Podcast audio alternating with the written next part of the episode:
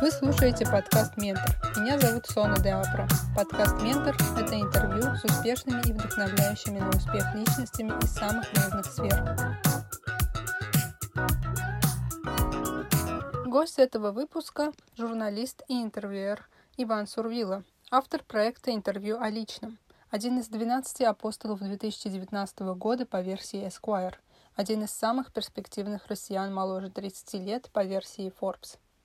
А тебе было, наверное, около 17-18, когда ты попробовал себя в журналистике. Расскажи, пожалуйста, как это произошло? Сейчас тебе 21, но как ты пришел в журналистику? Ну, началось все с того, наверное, вначале, что я вообще не должен был становиться журналистом, потому что родители мечтали, чтобы я стал химиком, но когда пошла органическая химия, она как довольно быстро а, убила эту мечту, потому что если в неорганике все было очень понятно, она прям так все по полочкам раскладывается, то в органике все было намного запутаннее, непонятнее. И... Ну и, в общем, я не стал химиком, хотя там какое-то время там ходил в химический лицей и так далее. И я начал думать, а, типа, что, это был как раз там 10 по-моему, класс, надо было думать, вот куда будешь поступать. И я Мгм. подумал, что, ну, все же там журналисты и писатели, они раньше много читали. А я тоже много читал всегда. Я подумал, ну, вот, может быть, куда-то туда двигаться. И а, начал понемногу интересоваться журналистикой, поступил а, журфак в вышку, запустил свой проект интервью, ну, вот с интервью, а еще до этого завел блог а, и рассылку. Это был где-то, наверное, в Мгм. десятом классе, был блог рассылка. Мгм. Вот, а потом, а а потом попал в Village с спецкором, московско московский Village. И сейчас работаю с Rush Today и с несколькими еще изданиями. Да, то есть у тебя много сотрудничеств, и ты довольно понял рано, что хочешь писать, и э, продолжаешь это по сей день. Ну да, это какое-то Мгм. такое довольно, а, не знаю, везение, не везение, но а, очень такая здоровская штука, что получилось, что я с самого да, раннего возраста понял, чем, чем я хочу заниматься, потому что там, наверное, 80% моих одноклассников поступали в ВУЗ, потому что надо или потому что родители хотят, а чем они будут заниматься, они не очень понимали. Ну вот как раз я об этом хотела тоже пог- поговорить, потому что это довольно такая большая редкость, когда человек в 17-18 лет, если не раньше, понимает, чем, в принципе, хочет заниматься.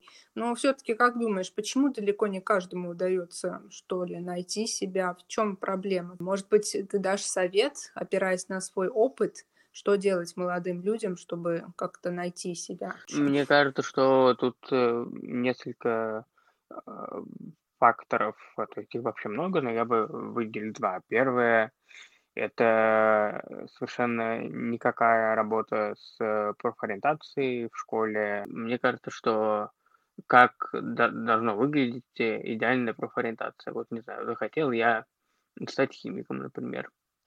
Не знаю, там и Мгм. дальше меня там школа э, договаривается с каким-нибудь э, химическим предприятием, а, отправляет меня туда, не знаю, там на неде на на 2 недели или там на неделю, а, после, а, школы. Причем не то, что как бы это я сам хочу. Они там договариваются, Мгм. и я там, да, там прикрепляюсь к какому-нибудь наставнику, и он там мне рассказывает, что вот что мы делаем, чтобы можно было пощупать профессию. Или там, если мы говорим про Мгм. журналистику, то это какая-нибудь там стажировка в редакции, не знаю, там написать какой-нибудь текст. Или там, если мы говорим про врачей, то, может быть, э, ну, тут э, там, наверное, чуть сложнее будет, еще сложнее организовать юридически и так далее, но, может быть, там можно как-то там поработать в больнице, там присутствовать на операциях и так далее. Ну, то есть э, я за то, чтобы вот именно пощупать профессию и понять твое, не твое, и при этом, а, кроме того, что ты в таком случае непосредственно можешь прям прикоснуться к тому, чем ты будешь заниматься, ты еще и ты можешь там поговорить с людьми. И, не знаю, там, учитель тебе, да, там, хочешь ты учителем стать, ну вот э, прикрепили тебя там а, к учителю, он такой, слушай, вот я тебе честно скажу, мы настолько завалены бумажной работой, что у нас продыха никакого нет. Ты типа детей будешь 10% времени учить. То есть я за то, чтобы не только была какая-то там, знаешь, такая глянцевая, романтическая сторона как, какой-то профессии, но и а, оборотная а, какая-то штука, а ее можно понять только если ты реально поработал немножко, если ты реально поговорил с людьми, тебе скажут, что вот, вот так, вот так, вот так. Это первое. Мгм. Но это все требует очень большого количества Э, скажем так, очень большое количество факторов, чтобы они совпали, чтобы эта вся система заработала вот как, как она в идеале работала бы. Мне кажется, что э, это как бы вот то, что, к чему надо стремиться, но малой кровью обходится все совершенно просто. В смысле, ты берешь ГПЕ после школы и думаешь, или там два, там три, просто думаешь о том, что тебе хочется, куда ты хочешь пойти, и так далее. Вот этот э, год, да, академический, о котором ты говоришь, э, после школы, а просто, наверное, многим будет страшно его брать или даже два, потому что понимают, что вот мы возьмем, а наши сверстники уже будут там на втором-третьем курсе, а мы там потеряем время. То есть это тоже, наверное, все индивидуально. Ну, мне кажется, что вот такие вот э, это стереотипы, которые сидят э, головах они скорее какого-то, знаешь, старшего поколения, то, что вот Мгм. нельзя, не знаю, там сразу надо идти в ВУЗ и так далее. Типа нет, не сразу, не надо записывать детей в ВУЗ, пожалуйста. Мгм. Дайте им самим выбрать то, что они хотят, если они да даже если на сто процентов уверены, как в моем случае, все равно вон я Мгм. два, два вуза в итоге бросил.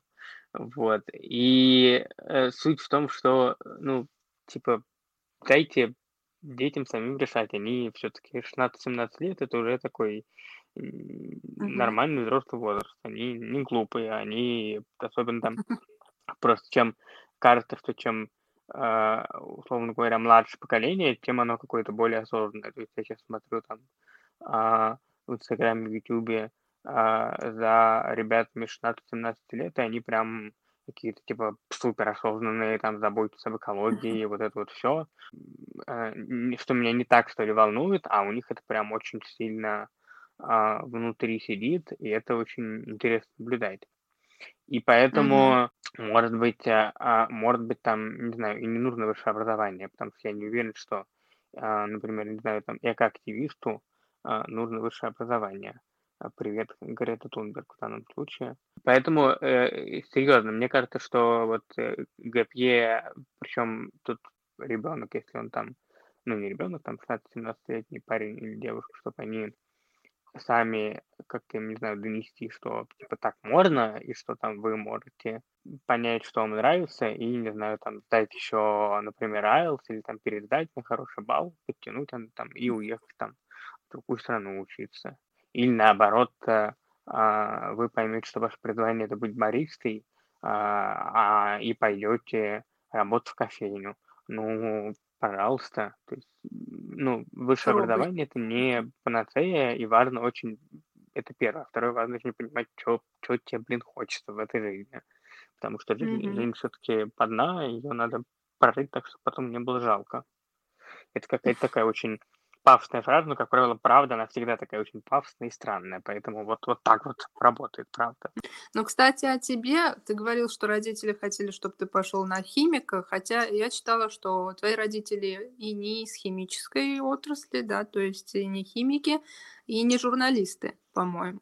Ну, да, да у, у меня дипломатическая такая династия, но не, меня тоже какое-то время хотели хотели сделать дипломатом, но э, не получилось.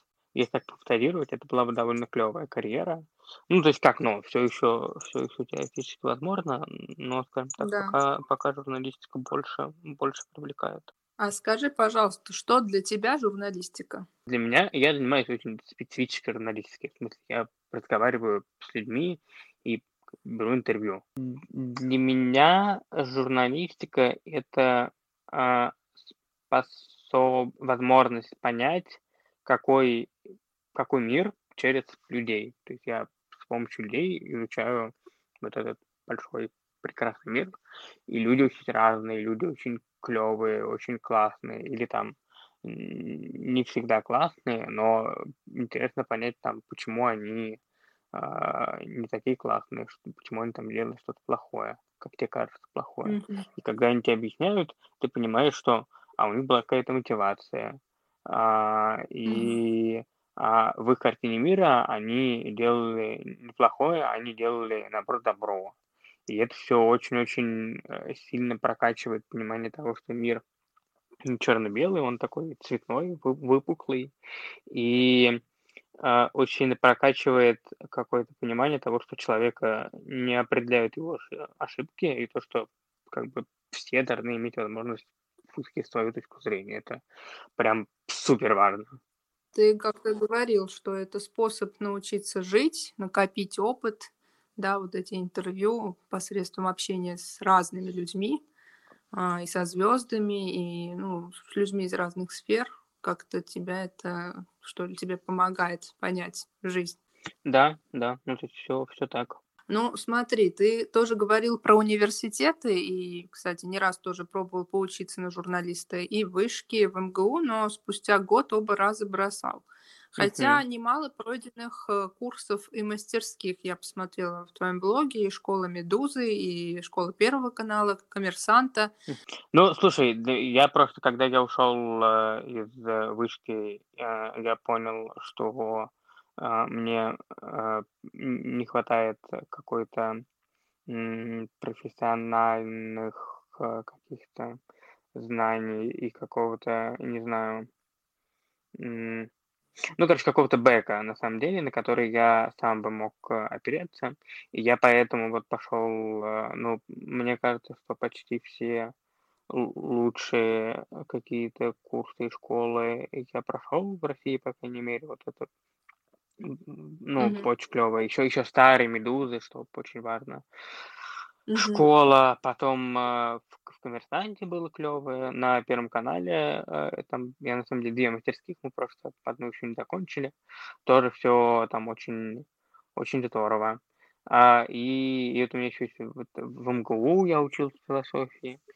Ну, то есть для Мгм. меня это такая возможность э, набрать э, какие-то недостающие пробелы и набирать их э, а, очень точечно и с очень быстрой обратной связью и с очень большим Мгм. КПД, потому что э, когда журналистики учат 4 года и растягивают то, что можно освоить ну, за полгода, ну максимум за год работы в редакции, и растягивают это все на 4 года, э, это все довольно странно. Ну, то есть, э, как правило, мне на это говорят, что, ну, журналистика, это же еще там и великая литература, великая история. Я говорю, ребят, давайте называть тогда это филфаком, и это будет просто хорошее гуманитарное образование. Но это не журфак. Типа журфак это другое. Это прям вот, вот так вот.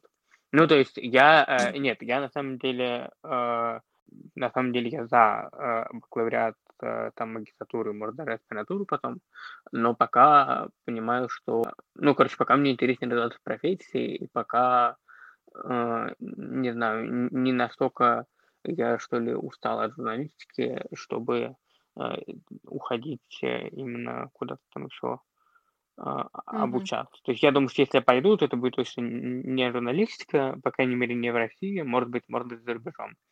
А, не Мгм. знаю пока. Но э, это пока так все в каких-то дальних, дальних планах.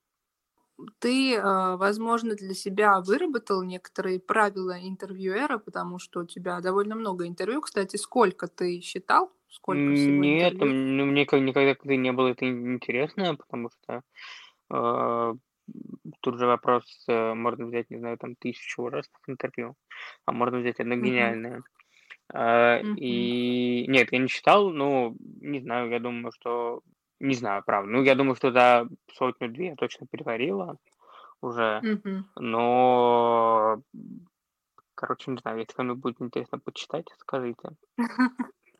Слушай, Мгм. правил, ну, много на самом деле. Просто тут у меня я как бы читаю большие трехчасовые лекции по тому, как брать интервью.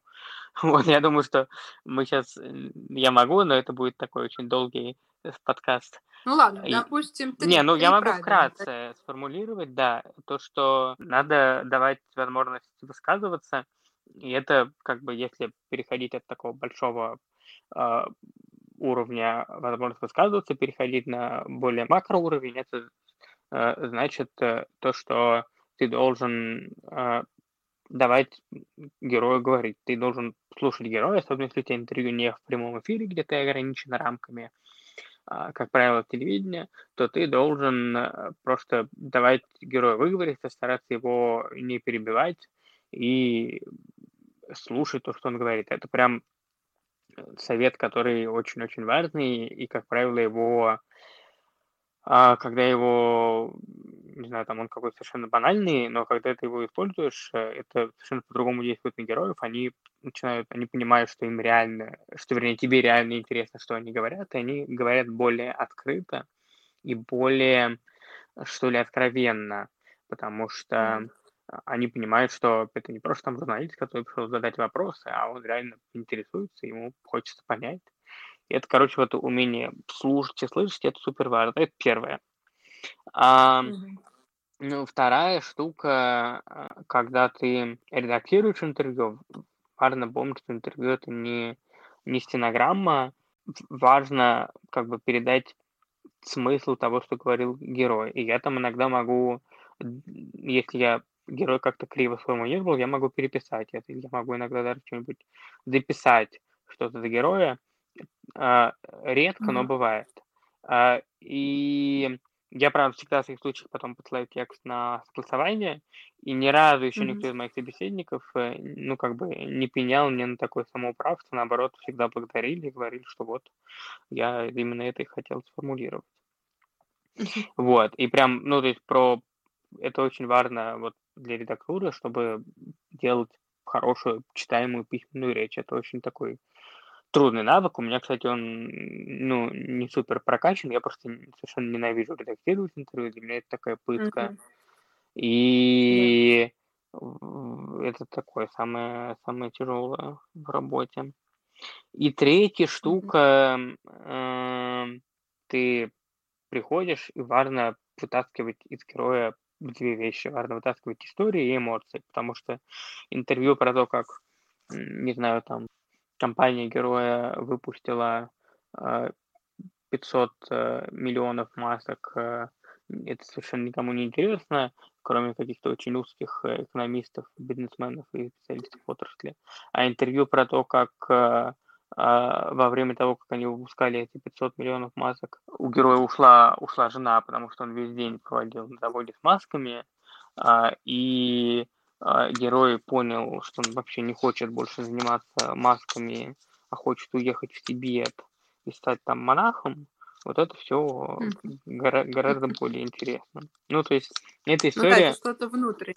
Да, я как бы сторонник того, что любое интервью, да, если мы говорим про интервью про так называемую про профессию, когда мы говорим с человеком, не про него, а про профессию, или когда ты говоришь с человеком про какую-то там новость, участникам, Да, с которым он есть, ну да, да, то все равно надо стараться в- расковырять какой-то человек а, и аккуратно вот так как-то подсветить то, что все-таки есть что-то человеческое.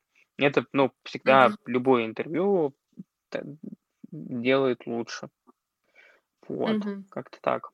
Ну смотри, у тебя помимо интервью о личном, да, есть рассылка, э, фриланс э, в городских изданиях. Э, не знаю, сейчас ты, по-моему, уже перешел на РТ, да, и у тебя работа на РТ. Не, нет, я, как ну, я все еще продолжаю при этом сотрудничать с а, разными а, другими изданиями. Да, ну да. вот множество сотрудничеств и свои какие-то интересы.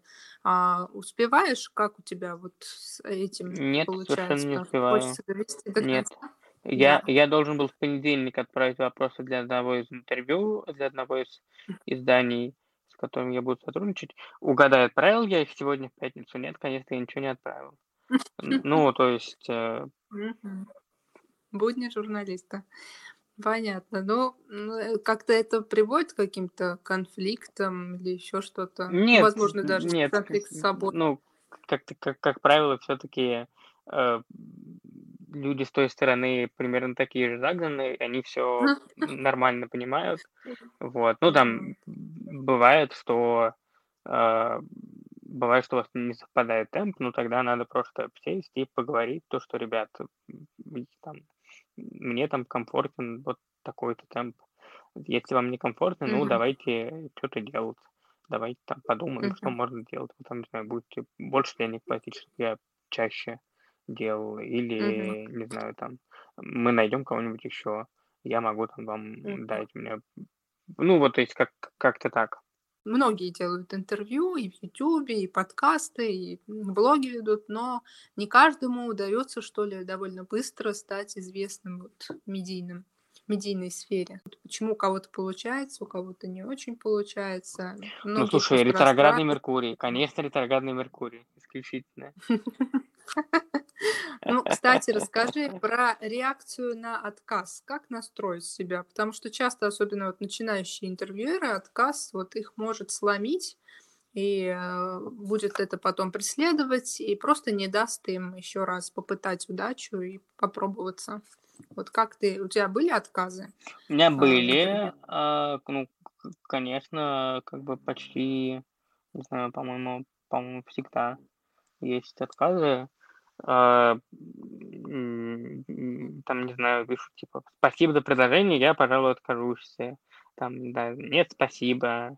А, Там, я сейчас просто читаю, у меня есть страничка с отказами. Спасибо за предложение, Мгм. интервью я не даю, так как проблема с импровизацией, я не хочу при живом общении тупить и заикаться. А, Я по натуре человек крайне закрытый и никогда в жизни не стану давать интервью. А, Вот. Сожалению, вынужден отказать. А, Возможно, пока не готов. Буду держать у себя в голове твое сообщение. А, Если буду Мгм. интересен, напиши повторно. Ну, ты пробовал еще выходить на них? Или все-таки, ну, если отказ, значит, ладно, отказ. Был, как правило, ну, то есть, э, как правило, как если вот прям такой жесткий отказ, э, нет. Я один раз попробовал, это было с Быковым, мы с ним несколько раз э, как-то так, я его там ловил на каких-то мероприятиях, мы там с ним списывались и так далее, но я как-то понял, что э, он не хочет давать интервью, а, и, ну, окей, ну, ладно, не будет у меня интервью с Дмитрием Быковым, ну, ничего страшного. Вот. А, Хотя он, конечно, очень классный. Как предлагать известным людям провести интервью? Ты как-то сказал, что вот э, ловишь на конференциях, мероприятиях. Это, кстати, тоже один из вариантов, Мгм. как попытать счастье. Вот. Но речь о тех, например, кто вот действительно супер там известный, допустим, Тина Канделаки. Ты в личку напишешь, наверное, она это не увидит. То есть, э, может быть, есть тут тоже определенные какие-то ходы. Ну, вот Тину я Как поймал во время а, учебы в Академии коммерсанта, он там читал лекцию, и я после того, как э, закончил лекцию, я подошел к ней и говорю, Тин, вот там я Вань Сурвилла, а можно, пожалуйста, взять у вас интервью? Вот. Мгм. И там э, э, была ее пиарщица, она, Тин сказала, да, вот, типа, обменяйтесь телефонами. Вот, и я потом Мгм. прислал пиарщице интервью. А, я так понимаю, что Тине понравилось, понравилось интервью, и она все-таки окончательно решила, что да, можно дать. Ну, там с Тиной связана одна очень забавная история. Мы с пиарщицей а, шли ну, на интервью, она говорит, что, ну, типа, у вас есть там 45 минут. А это супер мало, как бы вообще у меня там по Мгм. полтора, по два часа. Я Мгм. Такой, ну, типа, ладно. Она говорит, да не переживай, типа, Тина все интервью дает до 45 минут. Типа, BBC снимали 50 минут. Вот, это, типа, Мгм. единственное было превышение. И потом мы с ней э, а, говорим, а, и в какой-то момент я ее спрашиваю, по-моему, про отца, а Тина говорит Мгм. очень быстро, и она э, вот так вот так, э, так вот так э, замолкает и начинает Мгм. медленно отвечать, а а потом М. опять представить, он начинает медленно говорить, и в Мгм. итоге я с ней говорил час и одну минуту. Вот. Ну, превысил BBC. Здорово. А, смотри, у меня еще пару вопросов осталось. Скажи, Мгм. пожалуйста, вот как вообще выработать уверенность в себе? Допустим, победить страх, начать что-то делать. Плюс я знаю, что вот ты тоже работаешь над своей дикцией, над тем, чтобы хорошо как-то, да, Мгм. разговаривать, потому что все-таки у тебя э, деятельность связана с разговорами, Мгм. сейчас ты на телевидении, и опять же, вот у тебя был опыт, да, как-то а, раб- работы над собой. Как вот э, не бояться, перестать бояться и, что ли, поверить в себя? Тут, к сожалению, только, Как только, только с опытом. То есть все. Ты, я помню, когда там первый раз что-то снимали на камеру, это было совершенно ужасно. И я как раз очень волновался, не понимал. А потом, не знаю, там через там три-пять съемок это все уходит, и ты просто начинаешь более раскованно, начинаешь не бояться камеры и так далее. Ну, то есть тут, э, у- увы, тут вот только, что называется, окунать себя в холодную воду и все. Кстати, в одном из своих интервью ты посоветовал взять у самого себя интервью, задать себе неудобные вопросы и сказал, что это помогает понять себя. Вот, скажи, Мгм. пожалуйста, что это за вопросы, да, и проводил ли ты сам с собой подобное интервью? Какие вопросы задавал, как это помогло, не знаю. Ну, не, ну, оно скорее такое, но постоянно, как бы ты там, не знаю, вечером лежишь и думаешь, а, вот, О жизни. тут, тут, да, тут не то, что ты прям э, садишься, но как-то такое в голове идет. Но, Мгм. а, ну, там, не знаю, какие-то стандартные вопросы, типа там, то, то, то ли тем ли я занимаюсь, может быть, там, а может быть, э, надо тебе еще в чем-то попробовать. А, вот, и Мгм. там куда, куда, куда дальше идти. А, не знаю, там, что мне вообще там хочется от жизни. И там, не знаю, там, насколько это дает или не дает журналистика. А, и там, если она не дает, то что она не дает, и как там, как это получить. Ну, то есть, э, какая-то такая история. Так, ну и у меня есть пару вопросов. Блиц-опрос такой. Мгм. Можешь коротко ответить, как тебе удобнее. А что тебя вдохновляет и что мотивирует делать то, что ты делаешь? М, Ну, дедлайны, конечно. В смысле, мотив- мотивация, конечно, исключительно дедлайны, когда тебе редактор пишет э, э, в пятый раз, где текст, э, ну, уже неудобно, и ты заставляешь себя садиться и сделать. Вот. Ну, дедлайны вряд ли вдохновляют, это про мотивацию, а про вдохновение? А про... Ну, не, на самом деле мотивация там, это как бы такой шуточный ответ, ну, там как про мотивацию, если прям серьезно, ну, а, возможность э, а, просто там поговорить с каким-то интересным человеком, а, возможность э, а, задавать ему там те вопросы, которые тебе самому интересны, а, если мы говорим в целом про журналистику. А, вот, если мы говорим скорее про то, что там как, как именно сдать текст, то вот, ну, дедлайны и, не знаю, там, ну, понимание того, что э, не хочется расширять кладбище неопубликованных интервью и ставить туда еще одну могилку, хочется, чтобы все-таки выходили интервью. Мгм. А, ну, не знаю, там, желание тщеславия, мелькать там в новостях, в инфополе и так далее. Мгм. Это все потихоньку мотивирует. Мгм. Вот. Ну, деньги тоже мотивируют. Скажи, у тебя есть ориентиры какие-то, может быть, э, люди, на которых ты, ну, не то чтобы равняться, но, допустим, как менторы или люди, которые тебе как-то помогают, может быть, с определением целей и так далее. Нет, менторов точно нет. У меня есть скорее много людей, на котором я как там слежу и так далее. Мгм. Их как бы э, реально много. Многие из них твои герои, получаются, да? Вот интервью о личном с многими те. Ну да, как да, да. Ну, не все, но многие, да. Мгм. Да.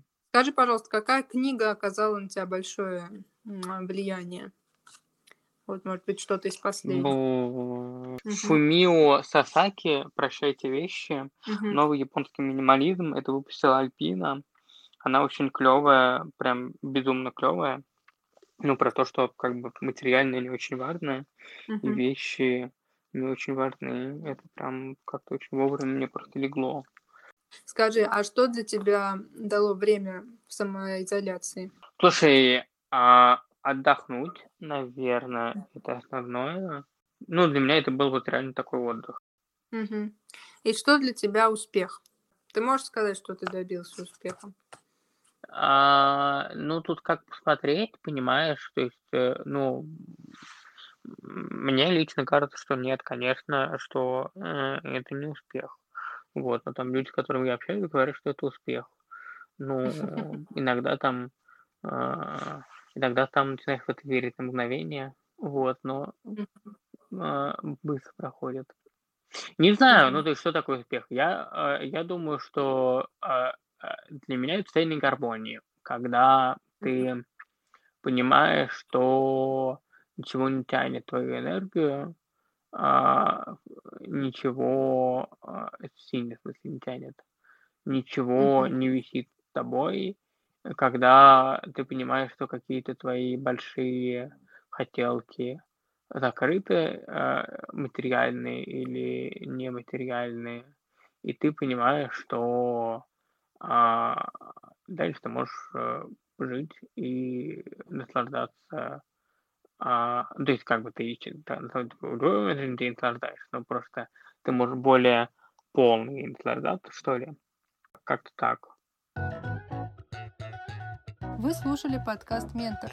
Подписывайтесь на «Ментор» и следите за анонсами новых выпусков в социальных сетях и на официальном сайте mentormedia.ru.